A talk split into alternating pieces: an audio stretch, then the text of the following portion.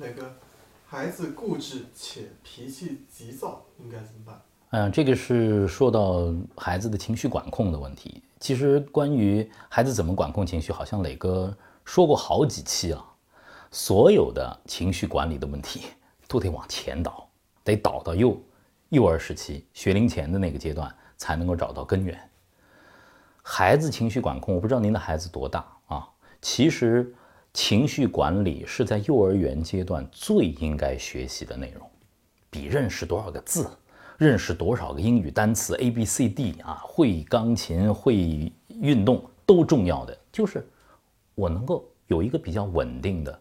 情绪，但是怎么让孩子感知到情绪呢？我觉得孩子认认识情绪是有一个过程的，要让情绪具象化，喜怒哀乐悲恐惊，人的不同的情绪，它都对应着不同的色彩和样貌的。恐惧是黑色的，忧郁是蓝色的，红色是愤怒，愉快是黄色，绿色是平静。只有当他被具象化了之后，孩子才能够。非常好的感知自己的情绪。您的孩子如果一犯倔，如果他一开始撒泼打滚，你说哎，变红喽，他害怕了，哎呦，黑色的小怪兽又来了。你得从小就让他有一个情绪的感知能力。还有孩子得认识自己啊，我到底是谁？我和他人有没有区别？认识我，认识他，把我和他分开，除了我还有他，然后。关注他人放到关注我之前，那么孩子的这个管理情绪的能力就越来越高，越来越提升。现在您的孩子可能是自己太大，关注别人太少，甚至是没有意识到有别人，只有自己，那么他一定会更倔，一定会情绪管理一般。创造更多的和孩子来讲情绪的环境、空间、故事。知道答案，太多的故事是涉及到和情绪管理有关的绘本了。我推荐给您一本，就是《情绪小怪兽》，您可以去看一看。那像这个布迪的系列亲子绘本当中啊，有大量的和这个情绪管理有关的，和布迪小熊有关的这个故事，也是给学龄前的孩子讲情绪管理非常好的样本。父母的言传身教，每个父母需要培养一个有。高情绪管理水平的孩子，父母的自己的情绪管理水平就得好。在幼儿园里，孩子们之间有一些矛盾，父母是怎么处理的？怎么跟孩子说话的？当你的孩子被别的孩子欺负了，你怎么介入的？你的孩子欺负了别人的孩子，你怎么介入的？你能不能跟孩子心平气和的交流？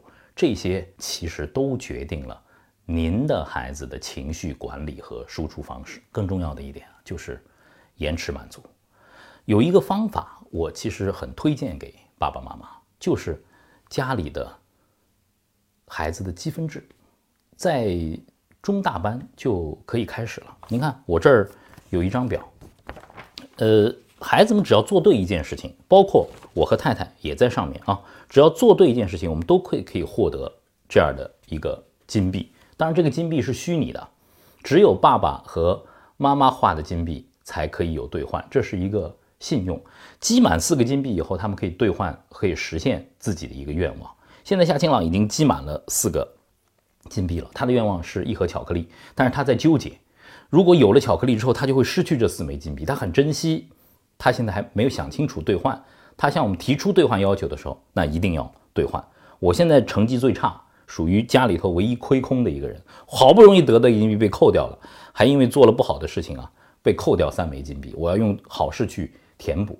言必行，行必果。父母真的把这个积分制贯彻到底的话，对孩子们是有激励的。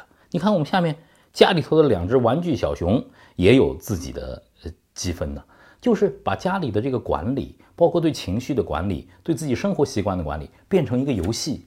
游戏是孩子喜欢的，但游戏对孩子来说可不是假的哦，是真的。如果我们能够帮助孩子敏感的感知情绪，能够建立自我，能够了解他人。我们能够创作更多的场景，能够和孩子在故事里头学会管理情绪。爸爸妈妈身体力行，并且通过积分制完成延迟满足，您的孩子就是一个能够有礼有节、情绪管理水平更高的孩子。